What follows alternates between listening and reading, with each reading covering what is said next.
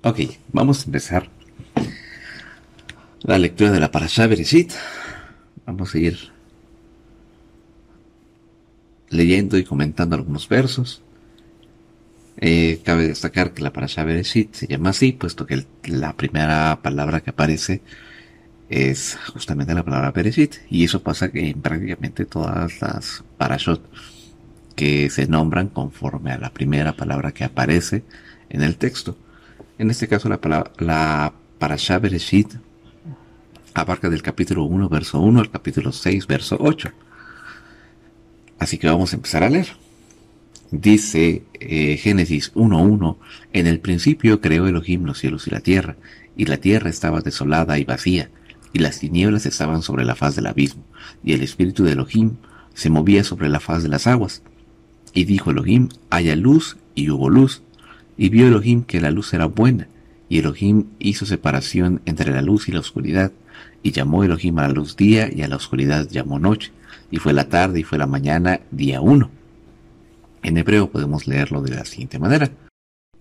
Bereshit bara Elohim et hashamay be'et haaretz, haaretz haita tou babou, behoshech al penei teom, beruach Elohim merajefet al penei jamay, Vayomer Elohim Yehior, Vayehior, Vayar Elohim et Haor, Kitov, Vayabdel Elohim Bein Haor Ubein Ahoshech, Vayikra Elohim Laor Yom, Belahoshech Kara Laila, Vayehi Erev, Vayehi Boker Yom Ehad. Ahora, con estos versos tenemos mucho de qué hablar. Comenzamos con el verso 1. Repetimos, dice en el principio creó Elohim los cielos y la tierra. En hebreo, Bereshit bara Elohim et hashamayim be'et haaretz. Curiosamente, hay muchos significados que podemos encontrar en, en estas palabras, en esas primeras siete palabras. ¿Por qué comienza eh, la Torah con la letra Bet? ¿No sería lógico que empezara con la letra Aleph? Bueno, para poder comprender un poquito más el por qué el de, esta letra como letra inicial, tenemos que recurrir a la forma más primitiva del hebreo, es decir, a través de los pictogramas, puesto que en esta se escribió la Torah inicialmente. Entonces, tenemos eh, con pictogramas diferentes eh, dibujos justamente que tratan de darnos eh, cierta información o cierta explicación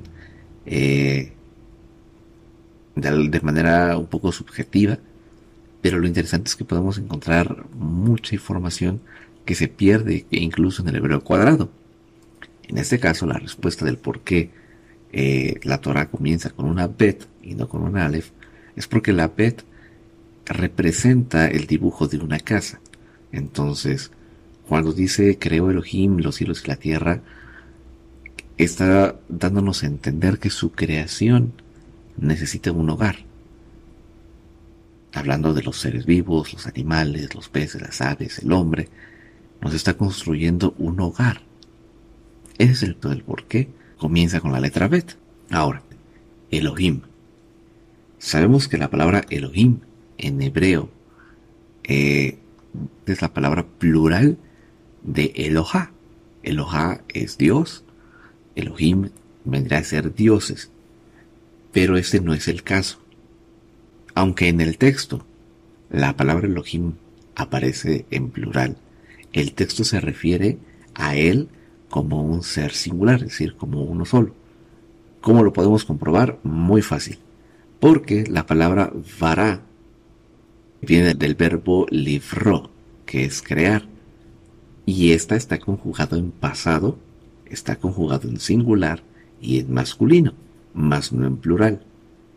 De modo que leemos Bereshit bara Elohim. Porque si esta estuviera en, en plural, tendríamos que leer Bereshit baru Elohim. Y entonces la traducción ya sería, en el principio los dioses crearon. Y esto pues obviamente es incorrecto, ¿no?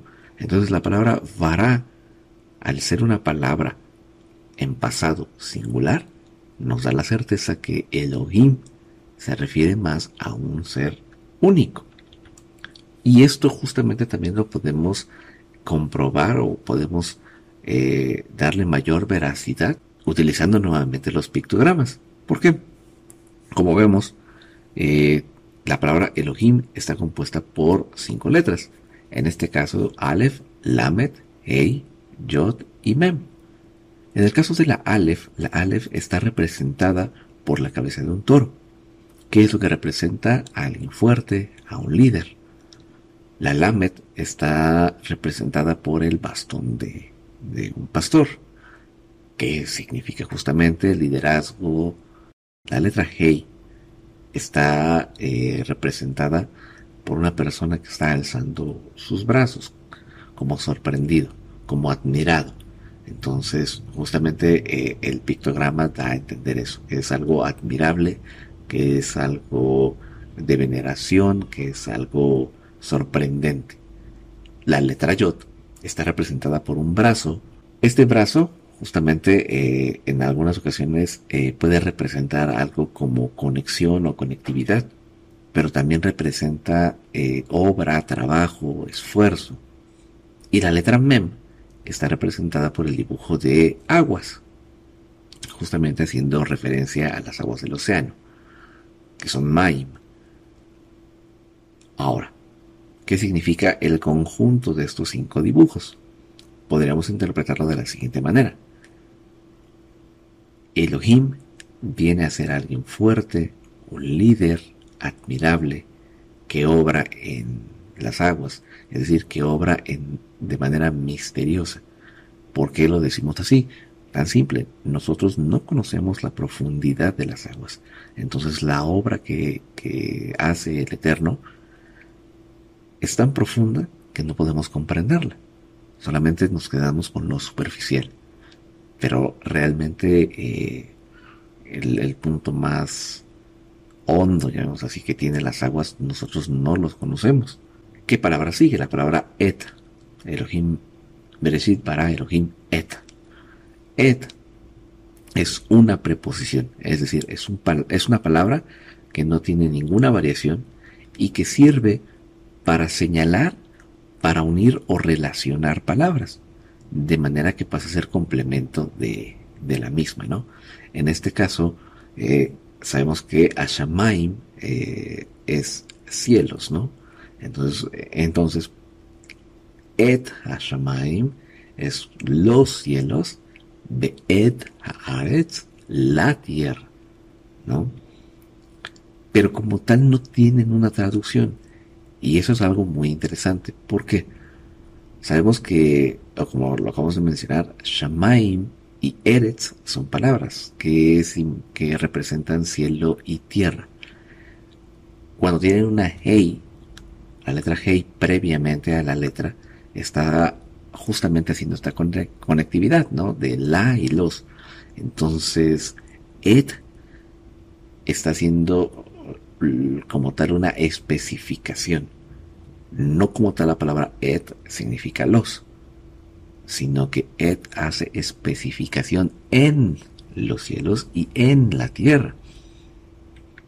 Pero también podemos aprender algo de estas dos letras. Para empezar, en el hebreo, eh, esta palabra et está compuesta por la letra Aleph y la letra Tab, que viene a ser la primera y la última del alefato. Pero también en el pictograma podemos encontrar que la Aleph, como lo mencionamos hace un ratito, es la cabeza de un toro. Es decir, es alguien fuerte, es un líder. Y la Taf está representada por una marca, por una señal, que de hecho el, pictograma nos recuerda a una cruz. Entonces podemos deducir que en el pictograma Aleph Tab representa a un líder fuerte que nos señala o que nos marca con su pacto. De modo que podemos entender que si Él es nuestro líder, es el primero, es el último, ¿no nos hace esto una referencia a Apocalipsis? Vamos a ir a Apocalipsis 1.8. Eh, en este caso hicimos una traducción tomando los textos del griego y tomando textos en hebreo. Dice la versión griega, ego emi to alfa kato omega, argitelos, legei dios o teos, o on ka o enkai, o erjomenos, o pantocrator. Que quiere decir en, en español, yo soy el alfa y la omega, el principio y fin, dice el Señor Dios, el que es, el que era y el que vendrá, el Todopoderoso. En la versión hebrea tenemos eh, el texto de la siguiente manera. Ania Aleph, Beatav, Rosh Basov, Neum, Yud Hei Elohim, Ahobe Behayab Beyabo, Elohei Tsebaot. En español es yo soy el Aleph y la Tav, principio y fin, dice Yud Hei Bab Hei Elohim, el que es, el que era y que vendrá, Elohei de los ejércitos. Entonces, por todo lo que hemos eh, platicado, podemos interpretar las palabras Elohim et de la siguiente forma, como el líder fuerte, admirable, que obra más allá de nuestro entendimiento, aquel que nos lidera con su pacto, el primero y el último. Entonces, regresando al texto, dice eh, que la tierra estaba desolada, estaba vacía entra aquí una pregunta muy importante. ¿Por qué estaría desolada y vacía? ¿No se supone que el Eterno hace todo bien, hace todo bueno, hace todo correcto? ¿Por qué en este caso la creación tendría que estar de, esta manera? Desolada, desordenada, vacía. Dice, las tinieblas estaban sobre la faz del abismo. E incluso esta, esta parte de esta oración eh, nos recuerda a lo que hablan los profetas acerca de la caída de Satán. Él era un ángel y que quiso subir al trono, que quiso tomar el lugar del Eterno y, e incluso convenció a la tercera parte del cielo y el Eterno los expulsa de su presencia, ¿no? Entonces muchos creen que al, que al momento de expulsarlos vienen a esa tierra que, que, que se convierte en una tierra inhóspita, en una tierra desolada. Sin embargo, el mismo verso nos dice, y el espíritu de Elohim se movía sobre las faz de las aguas. Y esto también es muy interesante, porque aquí se menciona justamente el tema de el espíritu, ¿no? En hebreo eh, se dice Berruach Elohim. Ruach, la palabra Ruach tiene que ver con viento, con soplo. Ruach Elohim el espíritu de Elohim. Sabemos que la misma escritura dice que eh, la tierra no es un lugar que, digamos, eh, pueda soportar la presencia del Eterno. Es decir, si Él descendiera aquí a la tierra, no, lo podríamos, no podría contener la tierra su, su esencia. Sin embargo, dice el espíritu de Elohim, el soplo de Elohim. Por eso hacemos mención de la palabra ruja que se movía sobre la faz de las aguas. Eh, recordemos que las aguas, el, agua como tal, el elemento del agua, representa la palabra del Eterno, ¿no? De ahí que, que de hecho en Sukkot mencionábamos el tema de eh, que Yeshua se, eh, se, levanta el último día de la fiesta y dice, si alguien tiene sed, venga a mí y beba, porque como dice la escritura, saldrían ríos de agua viva. Ríos de su palabra, de su espíritu. Y dijo Elohim, haya luz y hubo luz. Entonces vemos que aquí el primer elemento de la creación es la luz. No, hay un objeto que emane esa luz. No hay un sol, no hay estrellas. ¿De dónde provenía esta luz? No dice eh, la escritura, lámpara es a mis pies, a tu palabra, y lumbrera a mi camino. Sea, tu palabra es luz. Yeshua dice, yo soy la luz. El verso 4 dice, y vio Elohim que la luz era buena, y Elohim hizo separación entre la luz y la oscuridad. En hebreo, la palabra bueno es la palabra tov. ¿No? Vayar Elohim es ahor ki tov. Y vio Elohim que la luz era buena. En hebreo es el Strong 2896. que significa eh, bien, significa bueno, algo mejor, agradable y que cumple un propósito. ¿Cuál es la función de la luz? Disipar la oscuridad. De ahí por eso vemos que eh, en el verso 4 justamente dice, y Elohim hizo separación entre la luz y la oscuridad. Podemos leer en el verso 5, dice, Elohim llamó a la luz día, Yom, y a la oscuridad la llamó noche, Laila. ¿no? E incluso aquí vemos eh, la estructura, digamos así, de los días, puesto que dice, y fue la tarde, Vayehi Erev, y fue la mañana, Vayehi Boker, y Omehad, el día 1.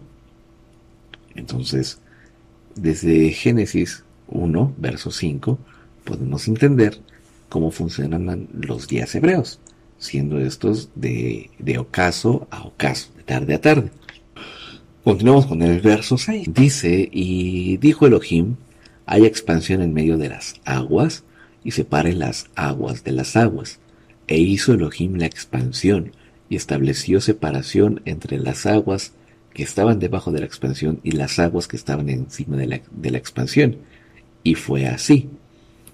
Y la llamó Elohim a la expansión cielos, y fue la tarde y fue la mañana el día segundo. Dice el verso 9, y dijo Elohim, reúnanse las aguas de debajo de los cielos en un solo lugar, y muéstrese lo seco, y fue así.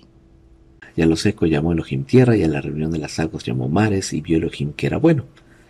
Dijo Elohim, verso 11, produzca la vegetación, hierba que haga germinar semilla, árbol frutal que dé fruto sobre la tierra según su especie, cuya semilla esté en él, y fue así.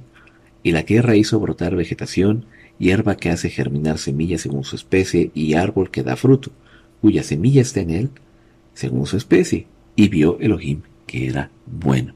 Fue la tarde y fue la mañana, el día tercero. Y dijo Elohim, haya lumbreras en la expansión de los cielos para diferenciar entre el día y la noche, y sirvan para señales, para las estaciones, para días y para años. Como mencionábamos en un principio, Elohim crea la luz, pero la luz aparentemente o físicamente no tiene un emisor, sino que es hasta el día cuarto que dice haya lumbreras en la expansión de los cielos para hacer diferencia entre el día y la noche. Sirvan para señales y para las estaciones. Eh, en hebreo se ocupa la palabra moed. La palabra moed también se puede utilizar para festividades, para las celebraciones. Entonces, aquí podemos reinterpretar un poco la traducción y decir, Dijo Elohim, haya lumbreras en la expansión de los cielos para diferenciar entre el día y la noche y sirvan para las señales y para las festividades, para las fiestas, para días y años. En este verso ya se están haciendo mención de las fiestas, las fiestas de la Torah. Dice verso 15, y sean por luminarias en la expansión de los cielos para alumbrar sobre la tierra.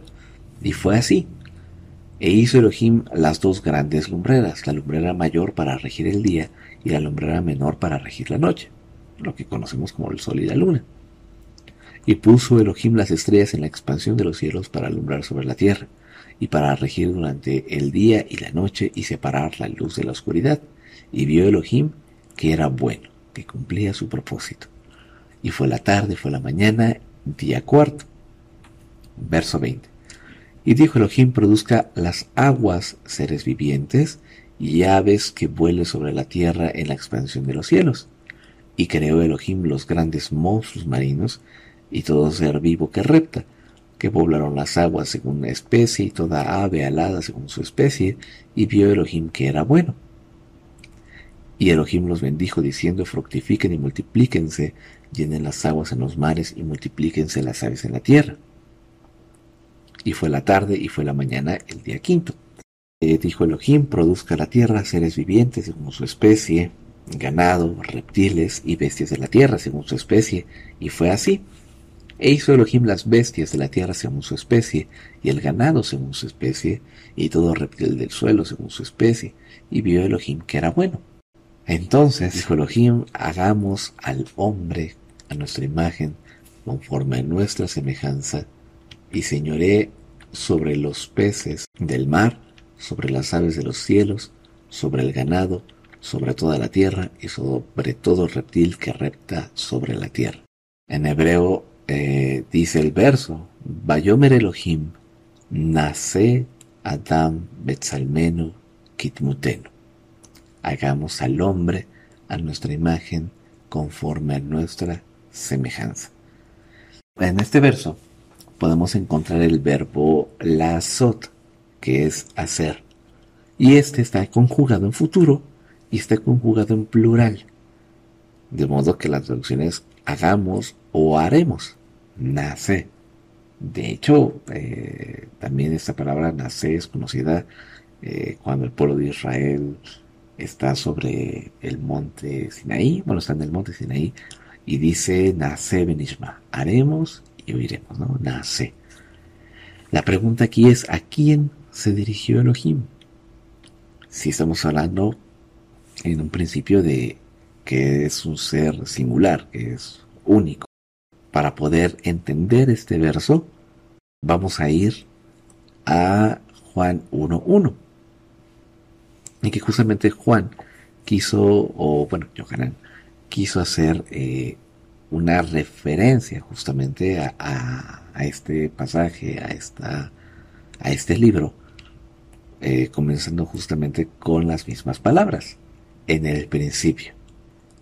En hebreo lo leemos así, Bereshit haya hadabar, behadabar allá im ha Elohim, belohim allá hadabar.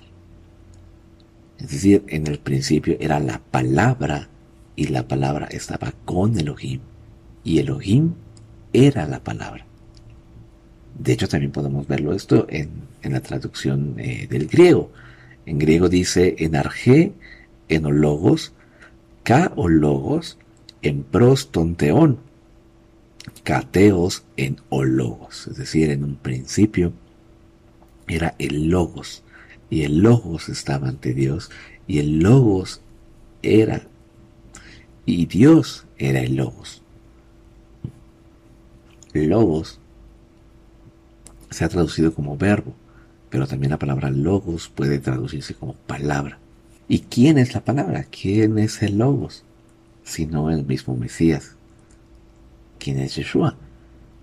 Entonces, en el verso 26 dice, y dijo Elohim, eh, podríamos interpretarlo así, y dijo Elohim a Yeshua, hagamos al hombre a nuestra imagen conforme a nuestra semejanza. Y el verso 27. Y creó Elohim al hombre a su imagen. A imagen de Elohim lo creó. Macho y hembra los creó. Dice el verso 28. Y Elohim los bendijo, y les dijo Elohim, fructifiquen y multiplíquense, llenen la tierra y sométanla, dominen sobre los peces del mar, las aves de los cielos y sobre todo ser vivo que se mueve sobre la tierra. Y este es prácticamente el primer mandamiento que vemos escrito en, los rollos de la Torah. Fructifiquen y multiplíquense y llenen la tierra y sometan. Es decir, diríjanla, eh, tomen poder sobre ella. En este verso podemos entender que el hecho de decir sométanla, dominen sobre los peces y las aves y sobre todo ser vivo, tiene que ver también justamente con cuidar, con proteger. Entonces el poder, más allá de ser eh, un beneficio, es una responsabilidad. Dice el verso 29, y dijo Elohim, he aquí les he dado toda hierba que produce semilla, que está en la faz de toda la tierra, y todo árbol en el que hay fruto, que produce semilla, y éste les será por alimento y a toda bestia de la tierra, y a toda ave de los cielos, y a todo lo que repta sobre la tierra en los cuales hay vida, toda hierba verde le será por alimento. Y fue así. Y vio Elohim todo lo que había hecho, y aquí era bueno en gran manera. Y fue la tarde y fue la mañana, el día sexto. Y fueron acabados los cielos y la tierra y todo su ejército, y en el día séptimo acabó su labor que había hecho y en el día séptimo cesó de toda labor que había hecho, es decir, se detuvo. Y bendijo Elohim el día séptimo y lo santificó, porque en él cesó Elohim de toda su obra que había creado al actuar. Vemos la bendición que da el Eterno al día séptimo, al día de reposo, Yom Shabbat. De hecho, justamente eh, cuando dice porque en él cesó, dice, eh, la palabra cesó tiene que ver con dejar de hacer, parar, detenerse, lo mismo que, que significa la palabra Shabbat. Y un pequeño resumen. A siete días de la creación. La creación de la luz fue en el día primero, Yom Echad, eh, o también conocido hoy como Yom Rishon, eh, lo cual lo podemos ver en Génesis 1, del verso 3 al verso 5. La creación del cielo y el mar fueron creados en el día segundo, Yom Sheni. Eh, y eso lo podemos ver del verso 6 al verso 8. La creación de la vegetación eh, fue hecha en el día tercero, Yom Shlishi, eh, que lo podemos leer de los versos 9 al 13. En el cuarto día, Yom Revi, se crea el firmamento, ¿no? Y eso lo vemos de los, de los versos 14 al 19. Seguido de la creación de las aves y los peces en el quinto día, Yom Hamishi, en los cuales están del verso 20 al verso 23, la creación de los animales y el hombre en el día sexto, en Yom Shishi, y día de reposo, Yom Shabbat. Génesis 2 del 1 al 3. Génesis 2, del verso cuarto al verso 19. Dice, tales son los orígenes de los cielos y la tierra cuando fueron creados. No había aún ninguna planta del campo, ni había brotado aún en la tierra ninguna hierba del campo, porque Yudhei Elohim no había hecho llover sobre la tierra, ni había hombre para que la labrara del suelo, sino que subía de la tierra un, vapor que regaba la superficie del suelo. Entonces vemos aquí en el verso 5, eh, por primera vez, eh, las letras o las siglas Yud Hei Bab Hei. Esto lo podemos ver en, hebreo justamente. Dice eh, Behol Shiach Asade Terem Yiye Baaretz Behalesef Asade Terem Yitzma Kilo Imtir Yud Hei Bab Hei Elohim al haaretz beadam ain labot en haadama. En la mayoría de los textos eh, vemos el nombre del Eterno con tres vocales, que si nosotros eh, las leyéramos, eh, tendríamos que pronunciar la palabra Jehová o Jehová. Pero es, correcta esta pronunciación, es, es cierta. Se dice que eh, la introducción de los de las vocales de los Nikutot fue eh, realizada entre el siglo VIII y el siglo XII por eh, un grupo que eran los masoretas. Y ellos, digamos, lo hacía a propósito, incluyeron estas vocales. si alguien empezaba a leer los textos hebreos, alguien que no fuera del pueblo de Israel, pero que supiera el idioma, eh, se tomaba con el nombre, pronunciaba Jehová. De hecho, al, momento de ser eh, justamente traducida a, latín, pues obviamente cambian la, la yot, o en este caso podríamos decir la i, por una j. De ahí, eh, pues obviamente que se conoce el nombre Jehová, que es prácticamente el que aparece en traducciones como Reina Valera. Pero para poder saber, eh, digámoslo así, quién es el Eterno, eh, tenemos que preguntarnos cómo es que se presentó él ante los hombres. Esto lo podemos encontrar en Éxodo capítulo 3, verso 14. Dice el, verso en hebreo, Bayomer Elohim el Moshe Eye Asher Eye. Comúnmente se conoce este verso como, y dijo Dios a Moisés, yo soy el que soy. Eh, sin embargo, la palabra que se ocupa es la palabra eye, que eh, es el Strong 1961. Eh, y dice este Strong que la palabra de origen es la palabra haya, que es el verbo ser. De ahí el porque dice yo soy, ¿no? Pero tanto la palabra eye como la palabra allá vienen del verbo ligiot, el verbo ligiot es ser, el verbo ser. Eh, pero este no está conjugado en, ningún tiempo, en ninguna persona. ¿no? Es un verbo infinitivo. Sin embargo, si nosotros conjugamos el verbo ligiot en, pasado, en presente y en futuro, en tercera persona, encontramos los verbos eh, para futuro, que justamente se traduce como él será, en presente tenemos el verbo jobe, que es él es, y en pasado tenemos el verbo allá, él fue. Y justamente aquí tenemos el nombre del Eterno. Por eso nosotros decimos, eh, cuando, cuando vemos eh, el nombre, eh, decimos Yud Hei Bab Hei únicamente. ¿Por qué? Porque Yud Hei Bab Hei es un acrónimo de estos tres verbos. ¿Qué fue lo que hicieron los masoretas? Ellos tomaron eh, las letras de algunas letras de estos verbos y tomaron las vocales de estos verbos. De modo que en, el verbo ye tenemos la yod, la hei y la vocal e estos dos puntitos que aparecen en vocales es una E o en ocasiones puede ser como una letra muda. Luego en el verbo jobe tenemos la vocal O, que es este punto de arriba, la letra Vav.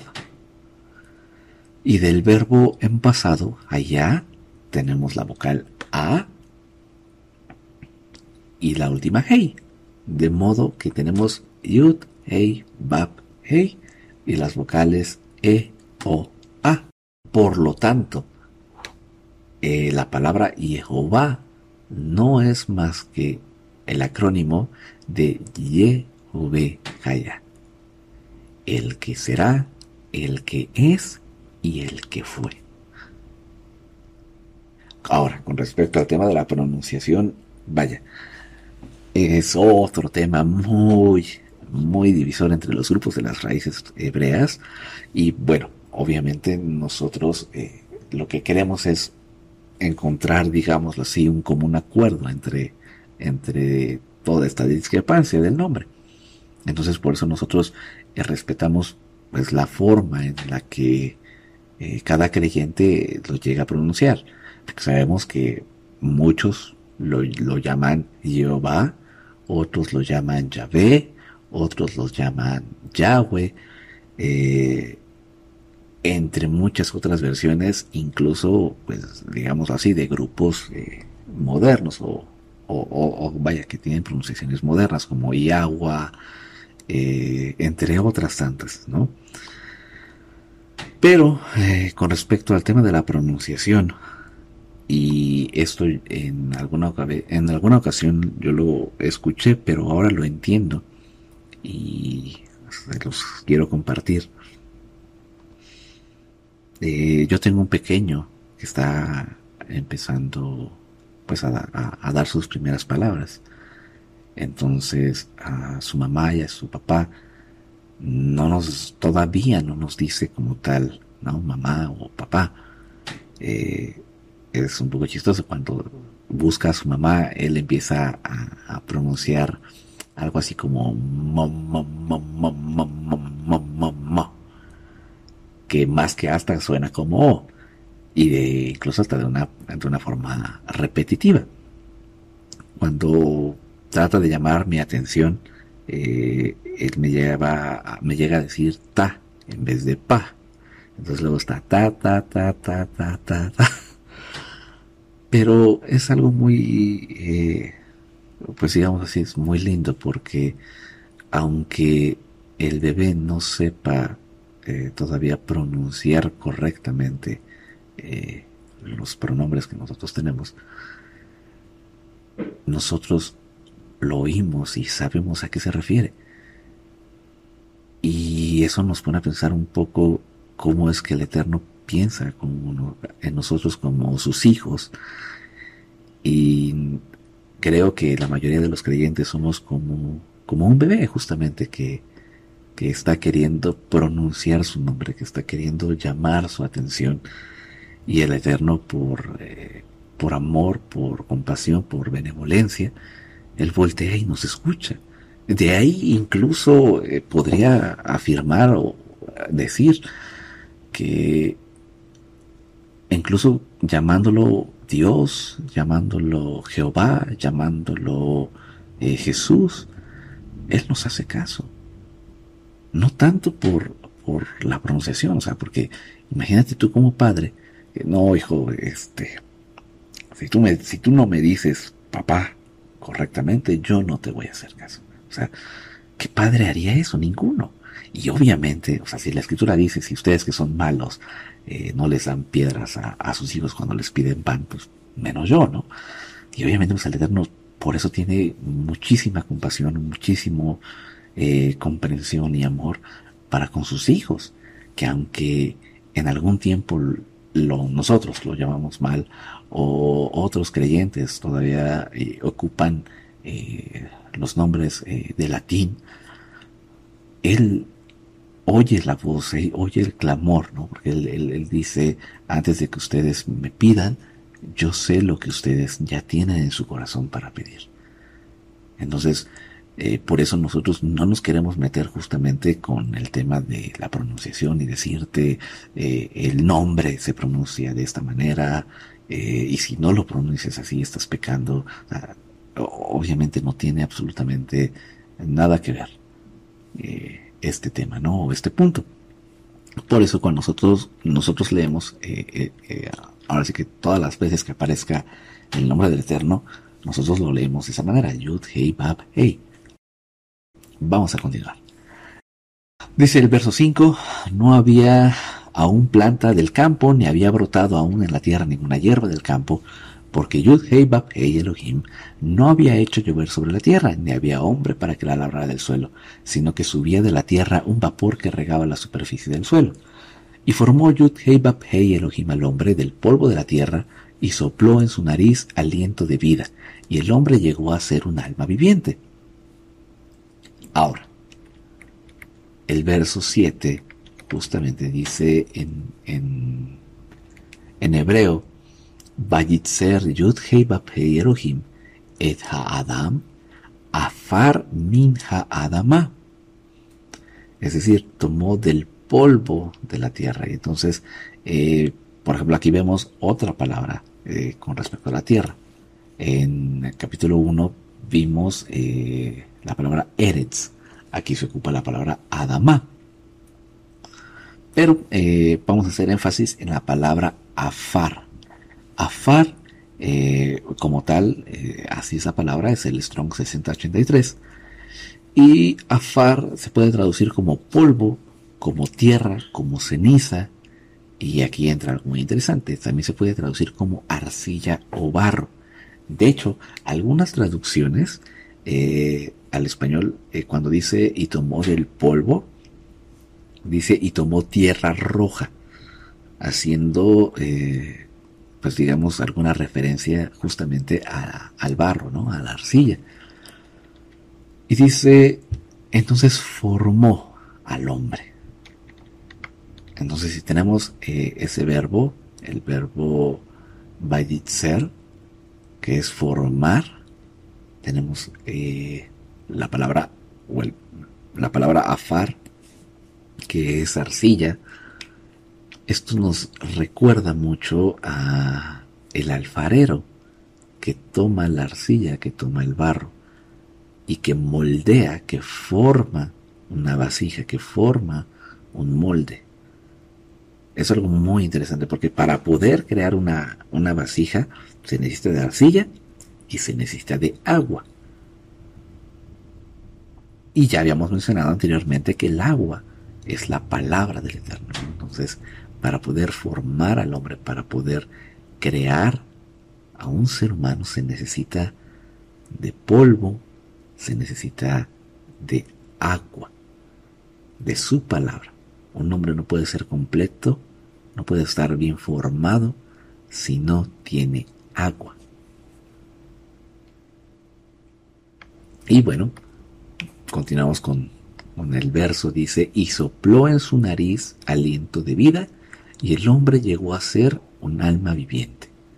En hebreo dice esta parte, dice Vayipach, Beapaib,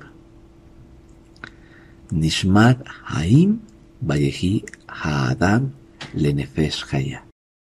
La palabra Vayipach es el Strong 5301, que, es, que viene de la, de la palabra Nafaj, que es soplar, que también se puede traducir como afligir, para respirar, o como golpe. Es decir, es un soplo fuerte, ¿no? Es un.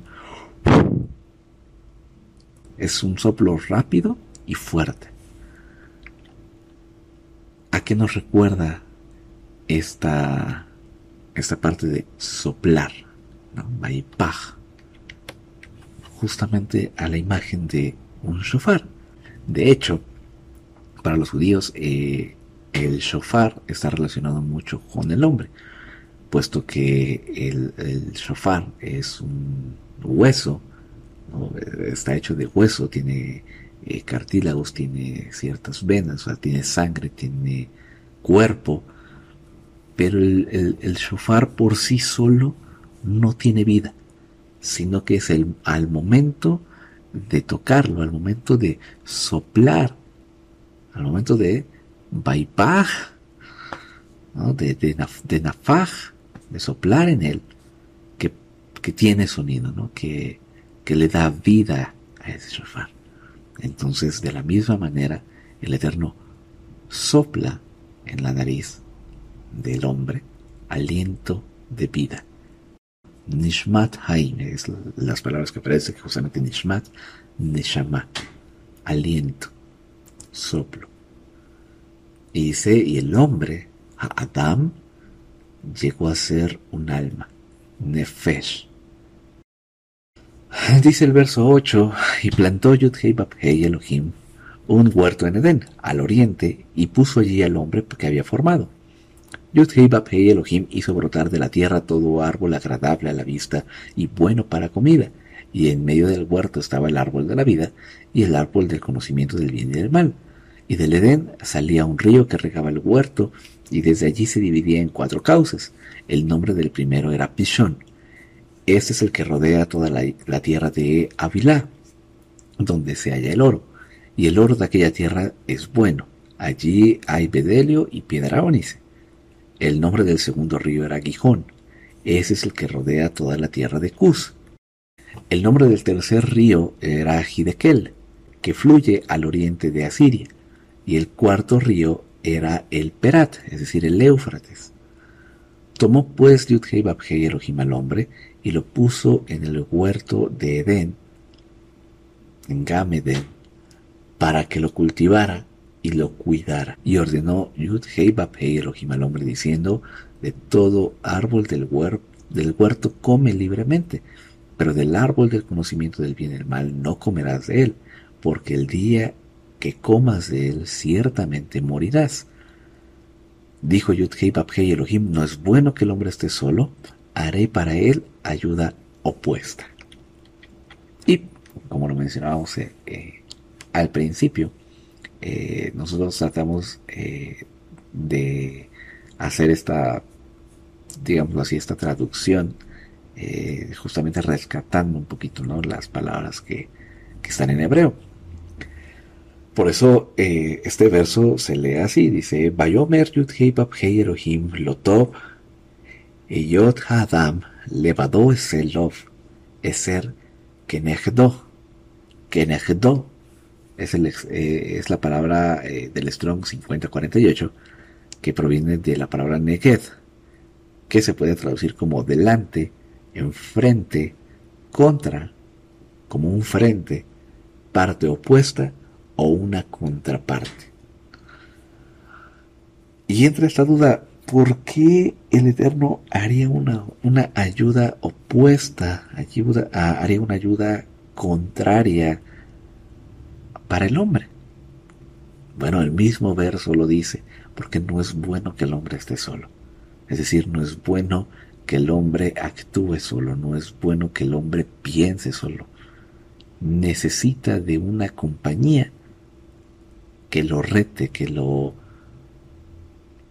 contradiga, de modo que él pueda, ah, pues digámoslo así, meditar, razonar, eh, cuestionar sus propios pensamientos, que pueda hacerlo cuestionar sus propias eh, decisiones, sus propias actitudes. Por eso no es bueno que un hombre esté solo, porque un hombre solo piensa por sí mismo, actúa por sí mismo y no ve más que por sí mismo. Un hombre que tiene compañía, que tiene su esposa, constantemente se está preguntando si está haciendo lo correcto o no constantemente lo están haciendo pensar si es si, si lo que ve, si lo que piensa, si lo que oye, si lo que habla es correcto o no. Por eso mismo el Eterno dice no, no es bueno. Entonces, esa ayuda idónea, que en muchas traducciones así se dice, realmente es una ayuda opuesta, una ayuda que lo haga ser diferente. O que en su caso también le ayude a afirmar que lo que está haciendo es correcto. ¿no? Entonces tenemos estas posibilidades. O lo ayuda a decir, estoy haciendo lo correcto, o lo ayuda a decir, creo que me equivoqué. Dice el verso 19, vamos a continuar. Porque Babhei Elohim había formado de la tierra toda bestia del campo y toda ave de los cielos, y los había llevado al hombre para que viera cómo los habría de llamar.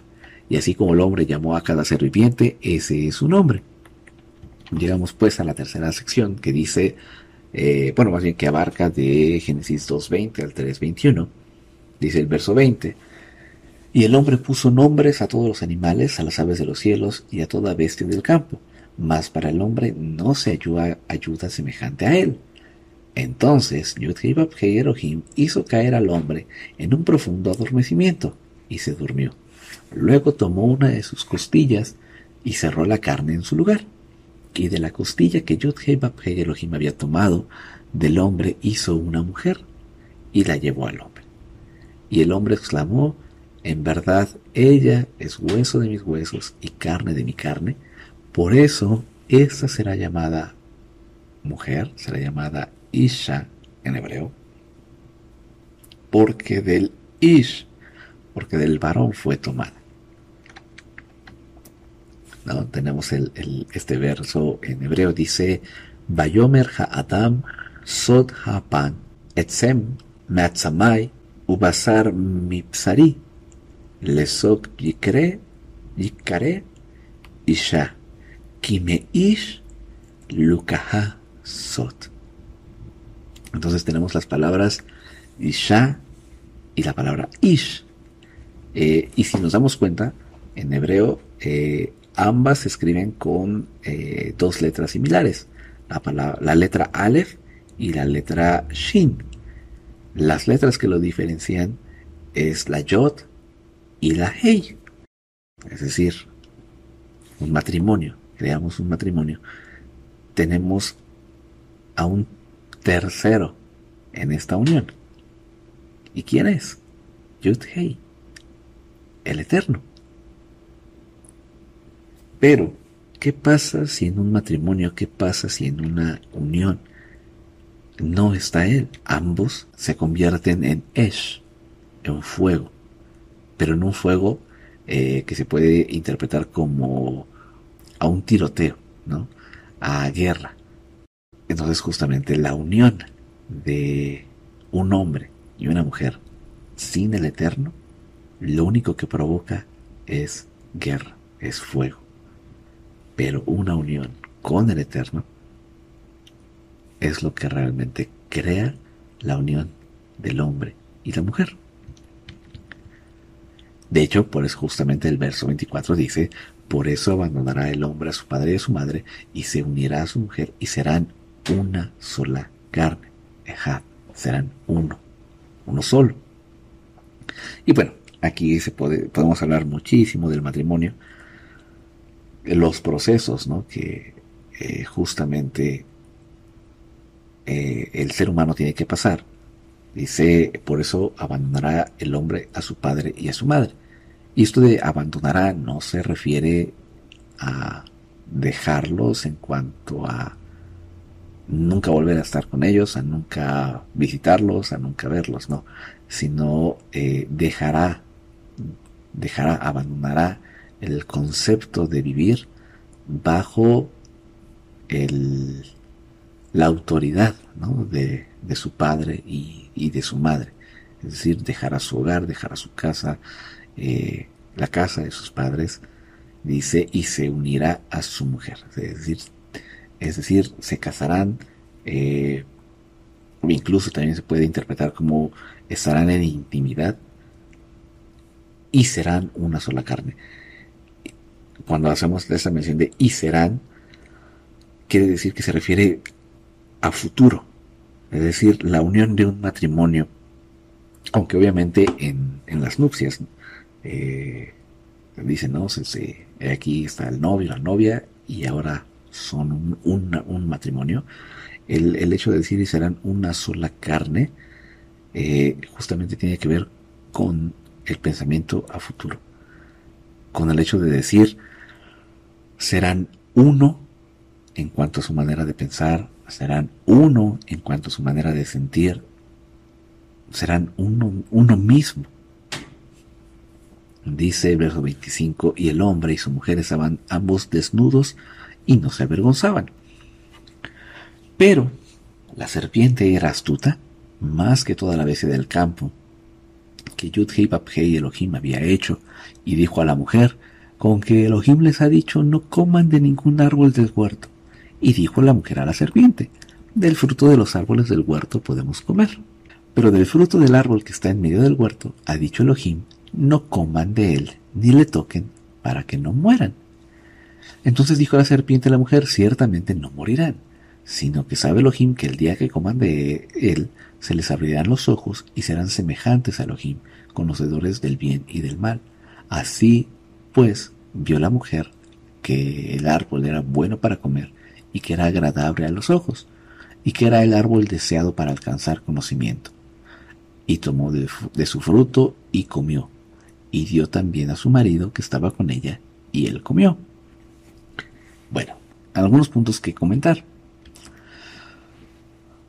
Le pregunta la serpiente a Eva que, vamos a leer el verso, dice, con que Elohim les ha dicho no coman de ningún árbol del huerto. Entonces aquí vemos básicamente eh, la, la técnica o el método justamente que la serpiente, que el adversario ocupa para tentarnos a los seres humanos. ¿Qué es lo primero que hace? Trastorna las palabras que Elohim dice.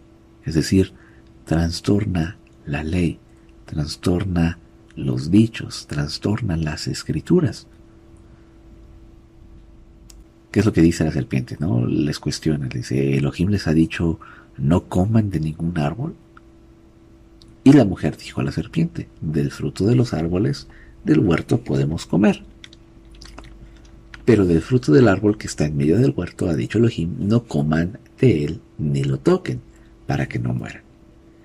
Para empezar, el Eterno a quién le dijo, a quién le dio el mandamiento. ¿No se lo dio a Adán únicamente cuando él estaba solo? Es decir, a Eva no se lo dio no le dio ese mandamiento. Y segundo punto, dice, no coman de él ni le toquen. Entonces, este es el otro problema que nosotros tenemos como seres humanos. Añadir a la ley, modificar la ley. Porque lo decimos, porque justamente cuando el Eterno le da eh, este mandamiento a Adán, él le dice, no coman. Y entonces aquí entra, entran dos, dos opciones. La primera, o Adán le dijo a Eva no, no comas del fruto, ni lo toques. Es decir, Adán añadió el no tocarlo, o Eva lo añadió. A fin de cuentas, es una adición al mandamiento. ¿Y qué es lo que pasa? Eh, vemos en el verso 6, dice, eh, así vio la mujer que el árbol era bueno para comer. Más adelantito dice, y tomó de su fruto. ¿No? Entonces, ¿qué fue lo primero que hizo? Tomarlo, tocarlo. Y entra el, problema de añadir eh, mandamientos o ordenanzas a la misma ley. Porque si nosotros consideramos nuestras reglas, nuestros dichos, al mismo nivel que la ley, al momento en que nosotros transgredimos nuestras normas, nuestras leyes, creemos que también podemos hacer lo mismo con la ley del Eterno. Entonces, vemos justamente el hecho de decir, y tomó del fruto, pero, Eva dijo, no debo tocarlo, porque si lo toco me voy a morir. Pero al momento de tocarlo, muy probablemente vio que no pasaba nada, vio que no moría, y entonces dijo, si yo puedo tomarlo, si yo puedo tocarlo, puedo comerlo. Es por eso que dice, y tomó de su fruto y comió. Y dio también a su marido que estaba con ella, y él comió. Y aquí entra una duda muy eh, grande como lo mencionábamos hace un momento. Si el mandamiento le fue dado a Adán, ¿por qué él lo transgredió? ¿Por qué él comió? De entrada también ah, vamos a tocar un punto. Dice eh, el verso 3, eh, no coman de él ni le toquen para que no mueran. ¿Sabían Adán y Eva qué era la muerte? En ese momento no existía la muerte, no había muerto ningún animal, no había muerto ningún ser humano eran los únicos dos. Entonces, ¿qué era la muerte? Realmente era algo que no, no entendían. Y bueno, ¿por qué Adán come? Él, a él le fue dictado el mandamiento. Él sabía las consecuencias de la transgresión. Pero aquí vemos eh, una de las tantas sombras de lo que es el Mesías. ¿Y por qué lo mencionamos? Sabemos que en la escritura eh, se dice que hubo un primer Adán y que hay un segundo Adán. Entonces, de alguna u otra forma, las, la, la obra o que él hace en este momento es una sombra profética de lo que hace el Mesías. Y tú me dirás, ¿cómo? ¿El Mesías transgrediendo la ley? No, no, más bien, lo que pasa es que tienes al novio, tienes al esposo, tienes al varón, viendo cómo su esposa, como su mujer, como su novia transgredió la ley. Y él prefiere morir por ella que vivir sin ella. Del mismo modo, Yeshua, el Mesías, tomó la maldición, tomó los pecados de la novia, de su pueblo, y él prefirió morir en lugar de la novia. Dice el verso 7, entonces los ojos de ambos fueron abiertos y se dieron cuenta de que estaban desnudos. Dice el capítulo 2, verso 25, y el hombre y su mujer estaban desnudos y no se avergonzaban. Y entonces vemos en el capítulo 3 Verso 7 dice, entonces los ojos de ambos fueron abiertos y se dieron cuenta de que estaban desnudos. Se dieron cuenta. ¿Cómo, se, cómo, cómo es que se dieron cuenta si desde un principio ya estaban desnudos? decía el texto que estaban desnudos y que no se avergonzaban. Entonces, ¿cómo es que se dieron cuenta? Bueno, entra aquí algo también muy interesante.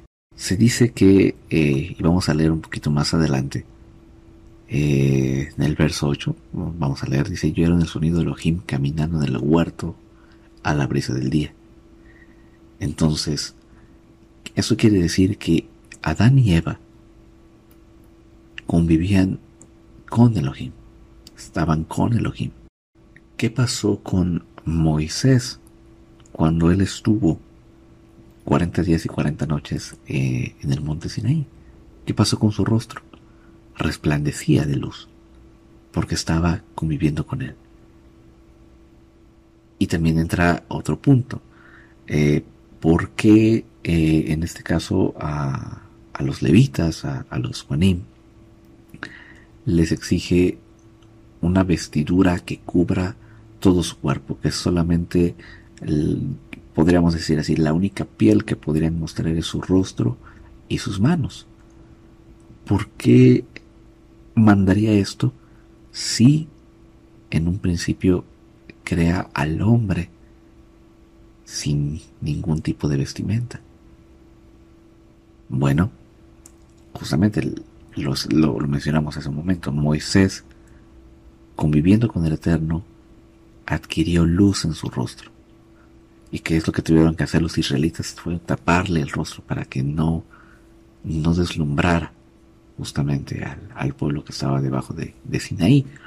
Entonces, si Adán y Eva convivían con Elohim, ¿con qué estaban cubiertos? Probablemente con luz. Aunque no hubiera una vestimenta, aunque no hubiera eh, algo físico, ellos convivían con, con la luz, ellos estaban con la luz.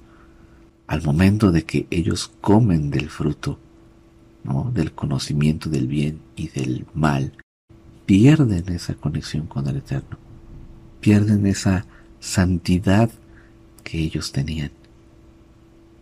Entonces, ¿de qué, de qué son despojados? De esa luz, de la luz y es entonces que se dan cuenta de que estaban desnudos.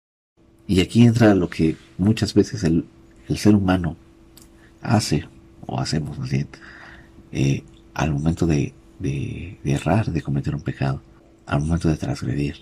¿Qué es lo que queremos hacer? Es encubrirlo. Porque dice, y cosieron hojas de higuera y se hicieron fajas para sí mismos. Es decir, trataron de cubrirse. De hecho, la, la, en otras traducciones dice que se hicieron delantales, es decir, que solamente cubrían la parte de enfrente. En otras traducciones dice que tomaron hojas para cubrir eh, su desnudez. Y lo que ellos hicieron fue ocultarlo, taparse, ¿no? De, su error. Continuamos con la lectura. Dice, y oyeron el sonido de Yud Hei Hei Elohim, caminando por el huerto a la brisa del día, y se escondió el hombre y su mujer en la presencia de la presencia de Elohim entre los árboles del huerto. Y entonces aquí vemos el segundo punto ¿no? que, que cometen. Ocultan su pecado y se esconden de la presencia del Eterno. Se esconden de Él. Y eso es lo que nosotros hacemos al momento de transgredir. Ocultamos nuestro pecado, nos tratamos de, de esconder de la presencia del Eterno porque sabemos que no estamos bien con Él. Y justamente dice, eh, verso 9, dice, pero Yudhei Babhei Elohim llamó al hombre y le dijo, ¿dónde estás? Y contestó, he oído tu sonido en el huerto y he tenido miedo. Entonces, el pecado trae por consecuencia el espíritu de miedo. Tuve miedo porque estoy desnudo y me he escondido. Entonces, aquí vemos justamente este proceso. Ocultarse, ocultar el pecado apartarse de la presencia del Eterno, esconderse de ella. Y eso lo único que provoca es miedo. Ahora, otro punto que, también queremos comentar eh, el verso 8 dice, y oyeron el sonido de Yud Hei Elohim caminando por el huerto, caminando, andando, paseando. ¿Cómo es esto posible? ¿No la escritura dice que la tierra no puede contener al Eterno. No justamente veíamos en el capítulo 1, dice, eh, dice, el espíritu de Elohim se movía sobre la faz de las aguas. Él no podía, digámoslo así, eh, estar en la tierra, porque la tierra no lo puede contener. Entonces, ¿cómo es que él estaba caminando por el huerto? Y aquí otra referencia de quién es Yeshua. Tú me dirás, pero ¿cómo? ¿Cómo es posible esto? Bueno, sabemos que Yeshua vino a la tierra, ¿no? Eh, obviamente, bueno, sabemos que vino en carne, hueso, como hombre, vino como ser humano, eh, para morir por nuestros pecados, pero en el Antiguo Testamento, en el Tanaj, hay algunas referencias de el ángel del Señor, el malaj, el enviado, el mensajero del Eterno.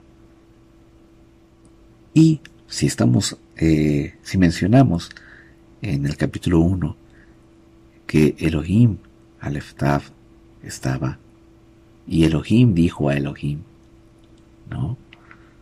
Hagamos al hombre a nuestra imagen. Y Elohim formó al hombre a la imagen de Elohim. Y entonces tenemos a Elohim caminando por el huerto a la brisa del día. He oído tu sonido en el huerto y he tenido miedo porque estoy desnudo y me he escondido. Y dijo, ¿quién te ha dicho que estás desnudo? ¿Acaso has comido del árbol del cual te ordené que no comieras? Y dijo el hombre, la mujer que pusiste conmigo, ella me ha dado el árbol del árbol y he comido. Y dijo Yudhei Babhei Elohim a la mujer, ¿qué es esto que has hecho? Y respondió la mujer, la serpiente me engañó y he comido. Y aquí entra otra, otro punto interesante. Eh, dice el mandamiento que no podían comer del fruto porque en el momento en el que ellos comieran, morirían. Entonces, lógicamente, ¿no tendrían ya que estar muertos Adán y Eva? ¿Por qué el Eterno se, se detiene a preguntarles que acaso no Él es omnisciente y omnipresente, es decir, Él lo sabe y lo ve todo? En el momento en el que la serpiente estaba hablando con Eva, él lo estaba viendo. En el momento en el que Eva come, él lo estaba viendo. En el momento en el que le da a su marido, él lo estaba viendo. ¿Por qué hace estas preguntas? No es más bien porque lo que él, él está buscando y él está tratando de hacer es que el hombre reconozca su pecado. Pero ¿qué es lo que hizo el hombre? Echarle la culpa a otros. Y, vemos un cuarto paso en, en, cuanto a, a, lo que hace el ser humano al momento de pecar. Y lo repetimos. Peca, oculta su pecado, se esconde de la presencia del Eterno. Viene a él espíritu de miedo y se justifica echándole la culpa a otros. Cuando el Eterno lo único que quería era escuchar, yo pequé. ¿No? Y vemos este, este paralelo justamente con Saúl y con David. Cuando Saúl pecaba y el profeta llegaba con él y le decía, ¿qué has hecho? Eh, que no tome para sí botín. Y entonces eh, Saúl toma botín, toma mujeres, toma animales se justifica diciendo, es que esto yo lo quería dar en sacrificio para el Eterno, o sea, lo estoy haciendo con una buena intención, se está justificando, ¿no? Sin embargo, cuando vemos eh, que David peca y llega Natán, le dice ciertamente peca, o sea, reconoce quién es él. Y eso era lo que esperaba en ese momento de Adán, que reconociera su pecado. Sin embargo, repetimos, pues lo, lo, lo que hace es echar la culpa a otro, en este caso a Eva, Eva le echa la culpa a la serpiente. A lo que el Eterno entonces, justamente después de esta conversación, de, esta, de este interrogatorio, de este cuestionamiento, el Eterno toma cartas en el asunto y da consecuencias, consecuencias muy eh, graves, ¿no? Dice el verso 14, entonces dijo Yudhei Babhei Elohim a la serpiente, por cuanto has hecho esto, maldita tú entre los seres animales, entre todos los animales, y entre todas las bestias del campo, sobre tu vientre andarás y polvo comerás todos los días de tu vida, y pondré enemistad entre ti y a la mujer, y entre tu descendiente y su descendiente. Él te aplastará la cabeza cuando tú hieras su calcañar. A la mujer dijo, multiplicaré en gran manera tus dolores y tus preñeces, con dolor parirás a tus hijos y tendrás deseo de tu marido, pero él te dominará. Y el hombre le dijo, por cuanto has atendido a la voz de tu mujer y has comido del árbol del cual te ordené, diciendo no comas de él, maldita sea la tierra por causa tuya. Con fatiga comerás de ella todos los días de tu vida. Espinos y abrojos te brotará y comerás hierbas del campo. Con el sudor de tu rostro comerás pan hasta el día en que vuelvas a la tierra, porque de ella fuiste tomado, pues polvo eres y al polvo volverás. Entonces, aquí vemos también tres puntos. Maldice a la serpiente, castiga a la mujer y castiga al hombre y maldice a la tierra por, por el error del hombre. Entonces, el Eterno no maldice a Adán y a Eva, solamente los castiga, pero maldice la tierra. Y obviamente maldice a la serpiente directamente, porque fue quien nos hizo pecar. Dice el verso 20, dice, y el hombre llamó el nombre de su mujer Java, Eva, por cuanto ella llegó a ser madre de todo viviente. Verso 21 dice, entonces Yud Hei Elohim hizo túnicas de pieles para Adán y su mujer, y los vistió. Tomó túnicas de pieles. Para tomar pieles tuvo que haber matado a un animal. ¿No es esto el principio de los sacrificios? El Eterno les da una opción, una alternativa para que ellos no mueran. Y aquí se instituye justamente el, tema de los sacrificios. Recordemos que los sacrificios eh, que se hacían en el templo, eh, la persona llevaba un cordero o un animal, eh, ya sea de la vacada o, un chivo, y confesaba sus pecados mientras imponía las manos sobre el animal. De modo que decía, yo tendría que morir por mis pecados, pero ahora estoy estoy traspasando eh, el castigo que yo debería de recibir a cambio de la vida de este animal. Y dice la escritura, entonces, Elohim hizo túnicas, Él las hizo, Él hizo el sacrificio. Él no quería la muerte de ambos, porque sabemos que el, el mandamiento decía que si ellos transgredían, morían en ese momento. Pero el Eterno no quiere eso, no quiere eh, llamémoslo así, ser un Dios legalista, eh, sino más bien es un, un, Dios amoroso, misericordioso, que siempre nos da una opción para que nosotros vivamos. ¿Cuál fue esa opción? El sacrificio de su Hijo, el sacrificio del Mesías que nos cubre, que nos redime de todo pecado, que nos redime de toda transgresión que nosotros hicimos. Y entonces, con ese sacrificio, con, con la piel del animal, es que viste a Adán y a su mujer. Es que les da estas vestiduras, es que los cubre de su vergüenza, es que los cubre de su desnudez. Y así el Mesías nos cubre a nosotros. Nos cubre con de nuestras agresiones, nos cubre de nuestros pecados y nos da la oportunidad de seguir viviendo.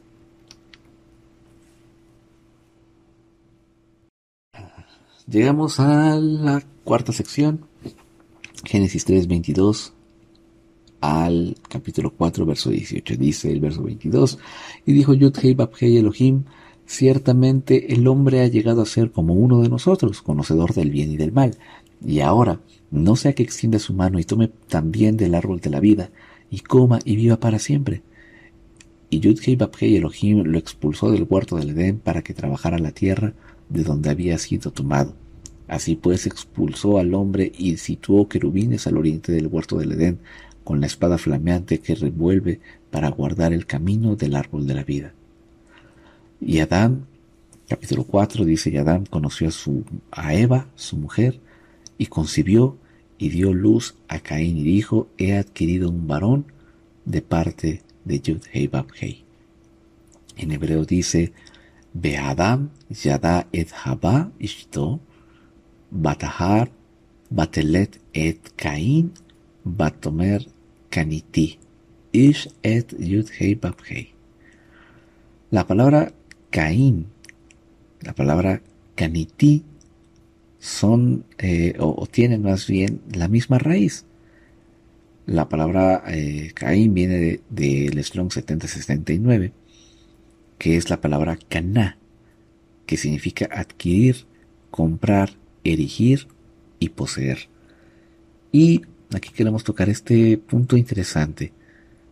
El nombre o nuestro nombre, el nombre que le damos a nuestros hijos, a nuestros descendientes, tiene mucho eh, significado, muchísima importancia, puesto que de, este nombre eh, viene lo, viene a ser su personalidad, viene a ser su manera de pensar y de ser. Entonces, Caín es un, la persona que adquiere, que compra, que posee. Y justamente vemos más adelante que él se dedica a, a trabajar la tierra, ¿no?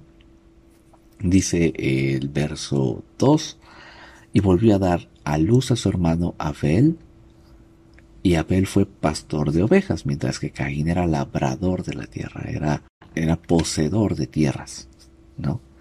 Y aquí también entra otra cosa muy interesante. A lo, la profesión o el oficio que nosotros eh, nos dedicamos también define mucho nuestra personalidad y define mucho nuestra fe. Porque lo mencionamos, bueno, Abel es un pastor de ovejas. ¿Qué hace un pastor de ovejas? Sino más bien, pues el cuidarlas, el pasar tiempo con ellas. Claro, como todo trabajo requiere su, su esfuerzo físico, pero no era el mismo esfuerzo que requería Caín.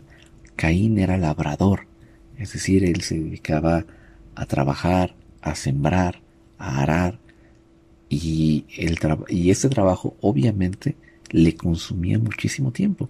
Y entonces el tiempo que pasaba Abel en los campos se la pasaba pensando, meditando. Caín solamente pensaba en una cosa, trabajo, trabajo, trabajo, trabajo. Entonces, eh, de entrada nos deja esta lección, que, qué tipo de, de trabajos tenemos que nos ayudan o que nos quitan la oportunidad de poder pasar tiempo con el Eterno. No digo que todo trabajo sea malo, no, no, no.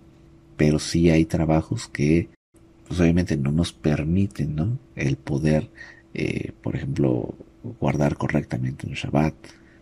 Eh, tenemos, por ejemplo, el caso de, no sé, de policías o de médicos o de enfermeros que pues su labor es cuidar por la vida, ¿no? Cuidar por otros.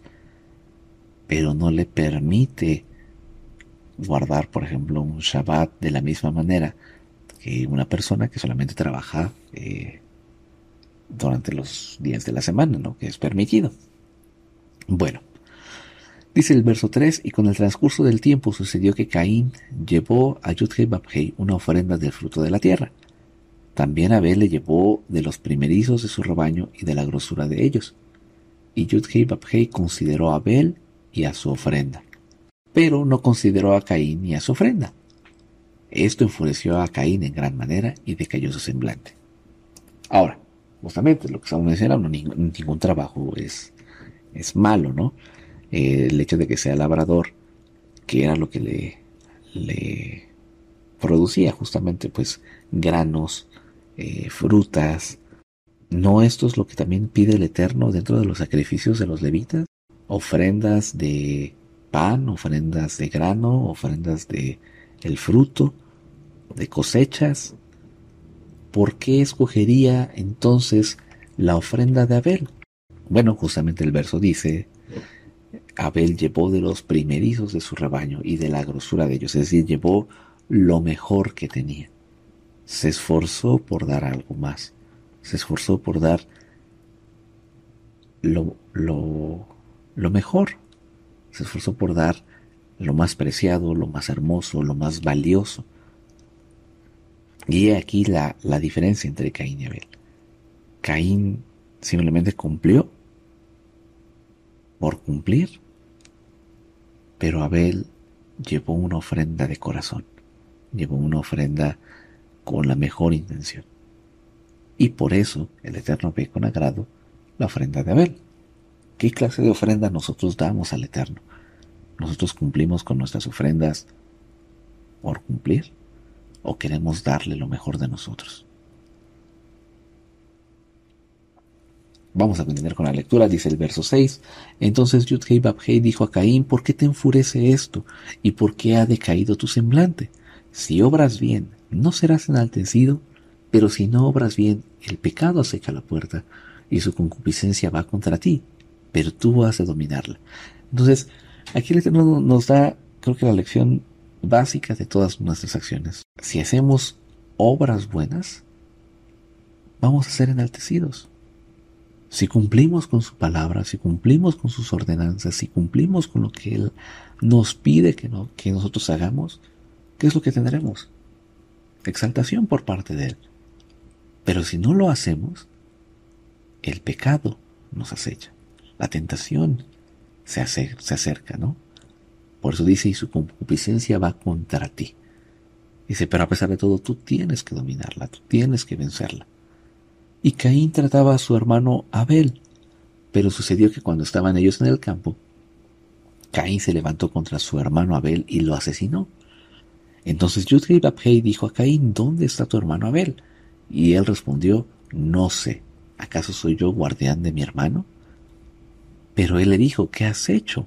La voz de la sangre de tu hermano clama a mí desde la tierra. Y entonces aquí vemos nuevamente al Eterno tratando de hacer eh, reflexionar al hombre. Lo vimos con Adán, ¿no? ¿Qué fue lo que hiciste? ¿Comiste del fruto? ¿Qué pasó en este caso con Caín? ¿Qué, ¿Qué, hiciste con tu hermano? ¿Dónde está? Caín pudo haber respondido, yo lo maté. Pudo haber confesado su pecado. Sin embargo, Caín, lleno de orgullo, dice, no lo sé. ¿No? ¿Acaso yo soy guardián de mi O sea, todavía yo tengo que cuidarlo, todavía yo tengo que, que ver por él. Entonces, ¿qué fue lo que hizo con el Eterno? Se puso, eh, diría el hecho, se puso al tú por tú. No hubo ninguna muestra de dolo, no hubo ninguna muestra de eh, arrepentimiento por parte de él.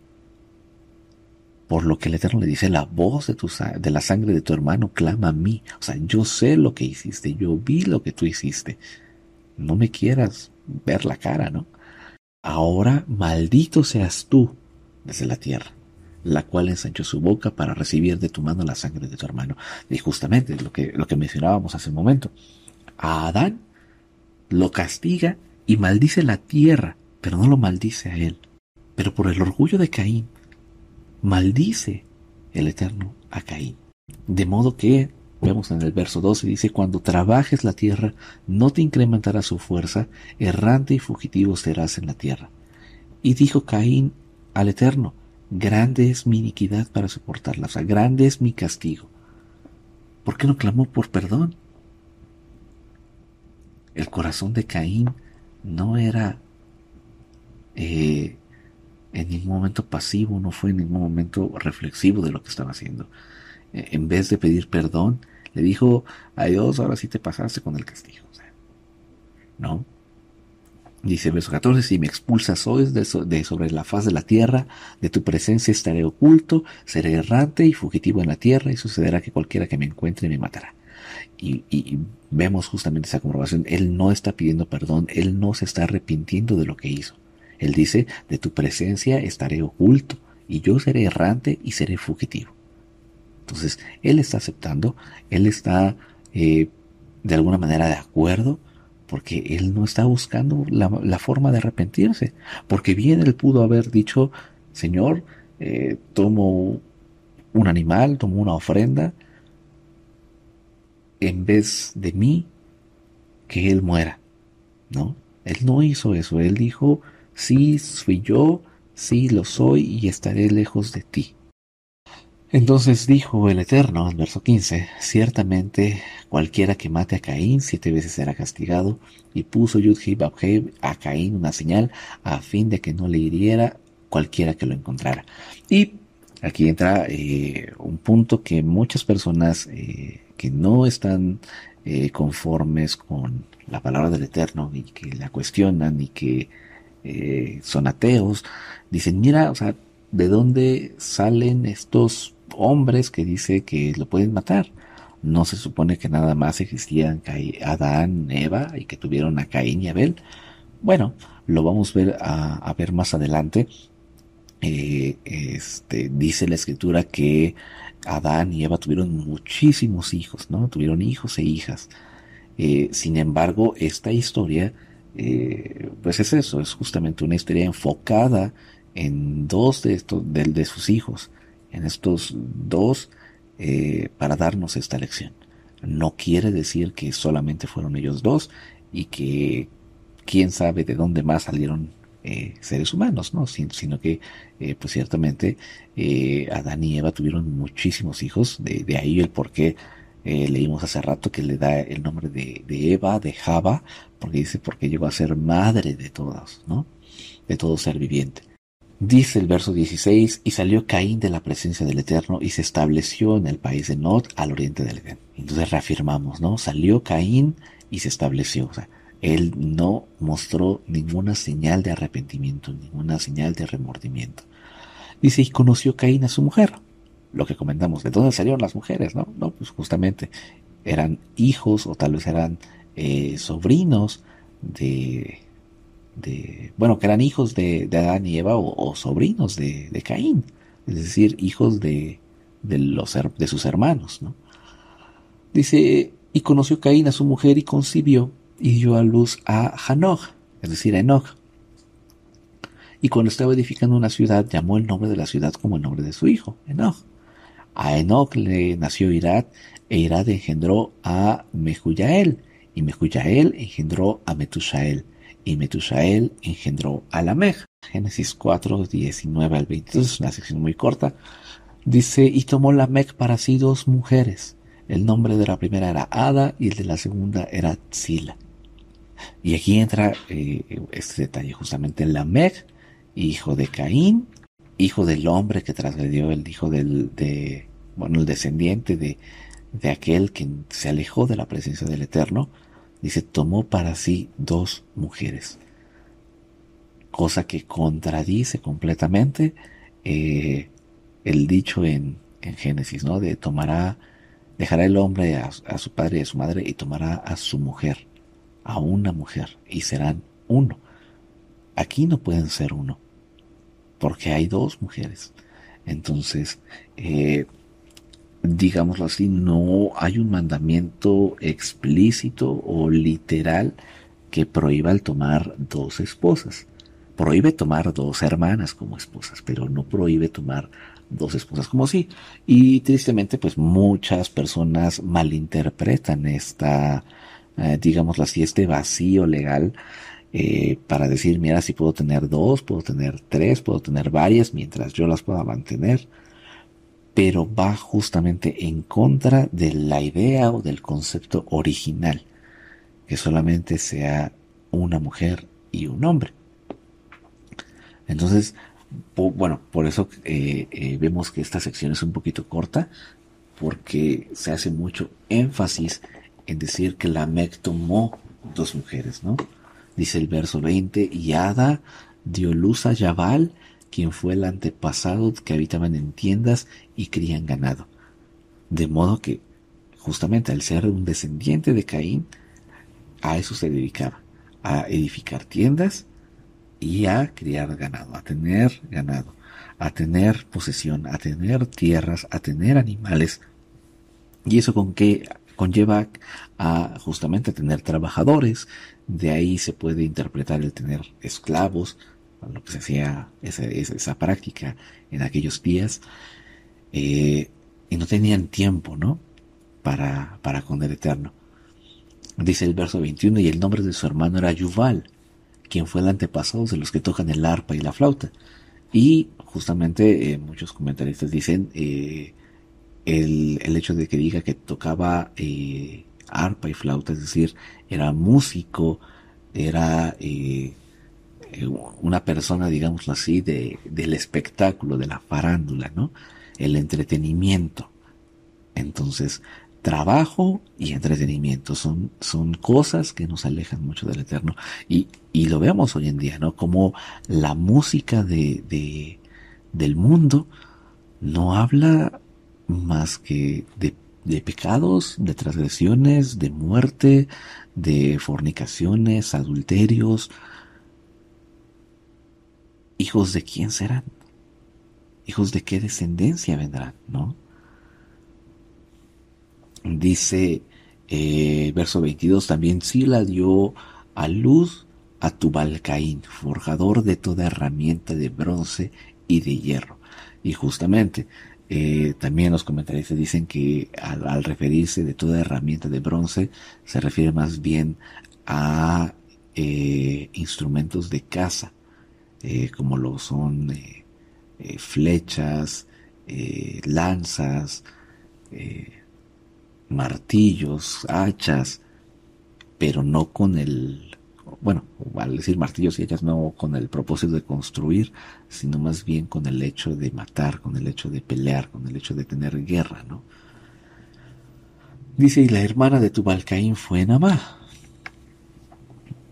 Verso 23 del capítulo 4 dice, y Lamec dijo a sus mujeres, Ada y Sila, escuchen mi voz, mujeres de Lamec, presten oído a mi dicho, que a un hombre maté por mi herida y a un muchacho por mi contusión. Si siete veces es castigado Caín, setenta veces siete lo será Lamec. Y entonces justamente vemos eh, cómo la descendencia de Caín fue una descendencia que vivió completamente apartado del Eterno, que vivió por sus propias reglas, que vivió por sus propios instintos, que no quiso y nunca buscó de parte de él, de Elohim. Verso 25 dice, y conoció Adán otra vez a su mujer, y ella dio a luz un hijo, y llamó su nombre Shet, Set, porque pensó, Elohim me ha concedido otro descendiente en lugar de Abel, a quien asesinó Caín. Y Set también le nació un hijo, el cual eh, llamó su nombre Enosh o Enos. Entonces empezó a invocar el nombre de Yud Entonces es por la descendencia de Set que el ser humano empezó a buscar al Eterno. Y entonces vemos a dos hijos muy diferentes. Caín, alejado, orgulloso, y vemos a Set, humilde, manso y adorador de él. Capítulo 5. Este es el libro de las generaciones de Adán. El día que Elohim creó al hombre, lo hizo a imagen de Elohim, macho y hembra los creó y los bendijo. Y el día que fueron creados llamó el nombre de ellos Adán. Y había vivido Adán 130 años cuando engendró a su semejanza, conforme a su imagen, y llamó su nombre Set. Entonces aquí vemos un, un punto muy interesante. Eh, cuando tuvo Adán tenía 130 años.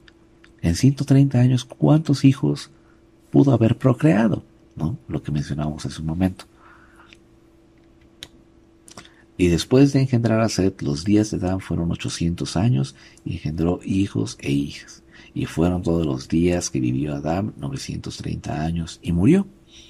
Había vivido Set 105 años cuando engendró a Enos, y vivió Set después de engendrar a Enos 807 años, y engendró hijos e hijas, y fueron todos los días de Set 912 años, y murió.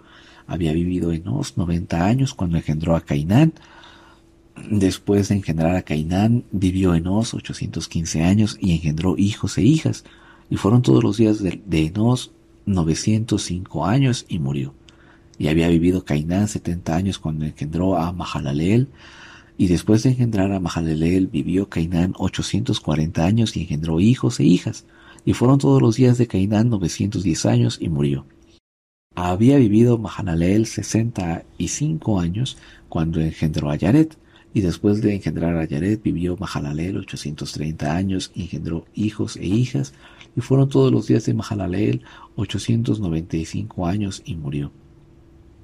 Había vivido Yared 170 años cuando engendró a Enoch, y después de engendrar a Enoch vivió Yared 800 años y engendró hijos e hijas, y fueron los días de Yared 970 años y murió.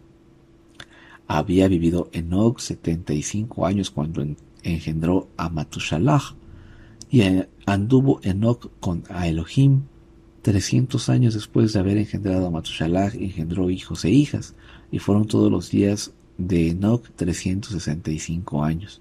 Y Enoch anduvo con Elohim y desapareció porque lo arrebató Elohim. Llegamos a la séptima sección, Génesis 5, 25 al 6, 8, la última del, de la parashá.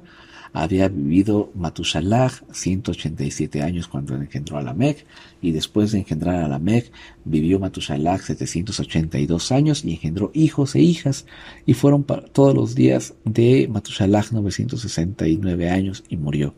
Había vivido Lamech 180 años cuando engendró un hijo, y llamó su nombre Noah, Noé, diciendo, Él nos aliviará de nuestras obras y fatigará de nuestras manos de la tierra que maldijo Yudhei.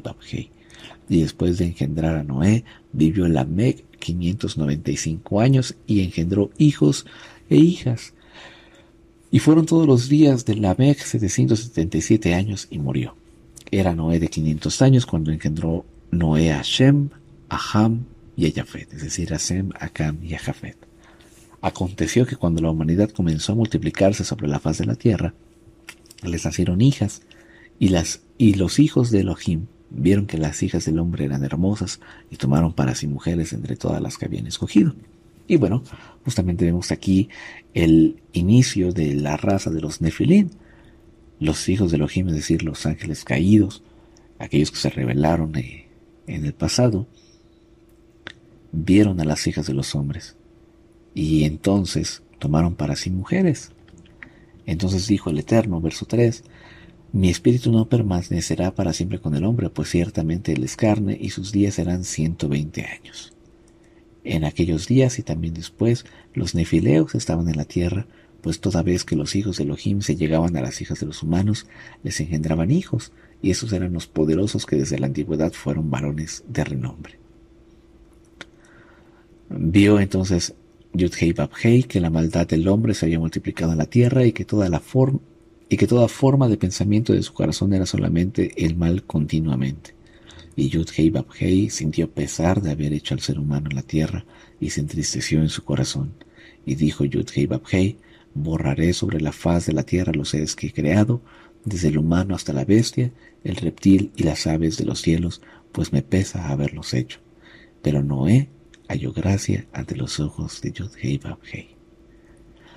Bueno, en este último pasaje podemos ver eh, ciertos, ciertos puntos. Eh, como estábamos leyendo la descendencia o las generaciones de Adán, cada vez eh, empezaron a vivir menos en la mayoría de los casos.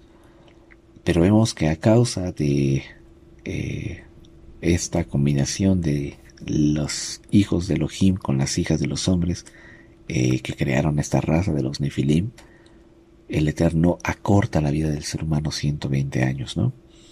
Y es que vemos eh, justamente cómo el ser humano cometía y hasta el día de hoy comete pecados, comete transgresiones constantemente. Y si así que hoy en día el, promedio de, de, vida es 75, 70 años, cuántos pecados o cuántas maldades o cuántas transgresiones no hace el ser humano, ¿qué, ah, ¿qué hicieron? Más bien, ¿qué hicieron no, los seres humanos que habitaban en aquel entonces? Teniendo 800, 900, 600, 700 años. Por eso dice eh, la escritura que al Eterno le pesó, le dolió haber creado al hombre. Mm, digo, en algunas traducciones dice se arrepintió, pero vaya, el Eterno no es, eh, inmutable, es decir, Él no cambia de, pensar, Él no cambia sus, palabras, ¿no? Por eso eh, creemos que una correcta traducción es sintió pesar, sintió dolor, sintió eh, un, peso muy grande por haber hecho al hombre, ¿no? Y el verso 8 concluye con esto, dice, pero Noé halló gracia ante los ojos de Yudhei. Y eso lo veremos en la siguiente parasha, eh, que la escritura dice que él era perfecto. Y muchos comentaristas dicen que, se refiere a que él no estaba contaminado con la sangre de los nefileos. Es decir, eh, él no se había eh, allegado, ni, su descendencia, ni, más bien ni sus padres se habían llegado a, los ángeles, ¿no?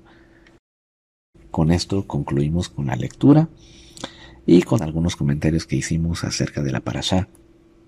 Esperamos que eh, a pesar de ser un, eh, podríamos decir así, un estudio eh, un poco pesado, un poco largo, podamos aclarar ciertos puntos. Digo, lo, mencionamos en, en, el transcurso del tema, hay mucho que todavía que rascar en estos pasajes, pero esperemos primeramente en Eterno poder hacerlo en un futuro. Que el Eterno les bendiga y les guarde en este Shabbat.